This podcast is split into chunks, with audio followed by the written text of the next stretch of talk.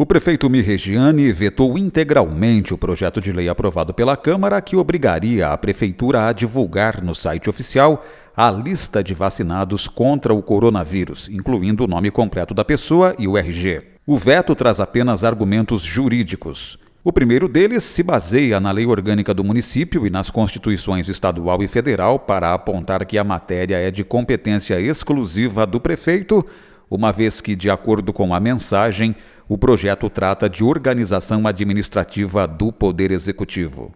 O segundo e principal argumento é o ferimento à Lei Federal 13.709 de 2018, que é a Lei Geral de Proteção de Dados Pessoais. A mensagem de veto invoca o artigo 7 da norma, que determina que a reprodução de dados pessoais só pode ser realizada mediante consentimento expresso do titular.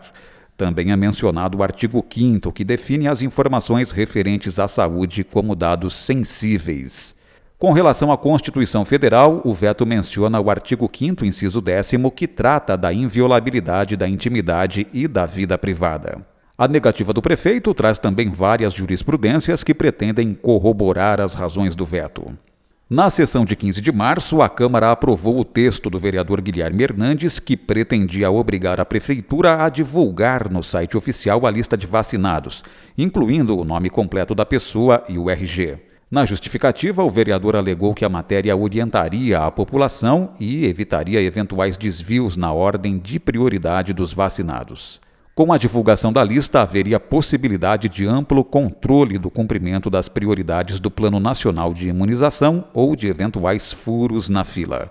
O projeto, no entanto, recebeu parecer jurídico contrário e foi devolvido ao autor, que recorreu ao plenário. O recurso foi provido e o projeto foi votado e aprovado.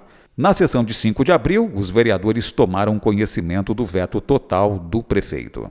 A Câmara tem agora 30 dias para apreciar o veto. Se derrubar, o que somente acontece com votos contrários de pelo menos seis vereadores, o presidente da Câmara promulga a lei. Se o veto for acatado, o projeto é arquivado.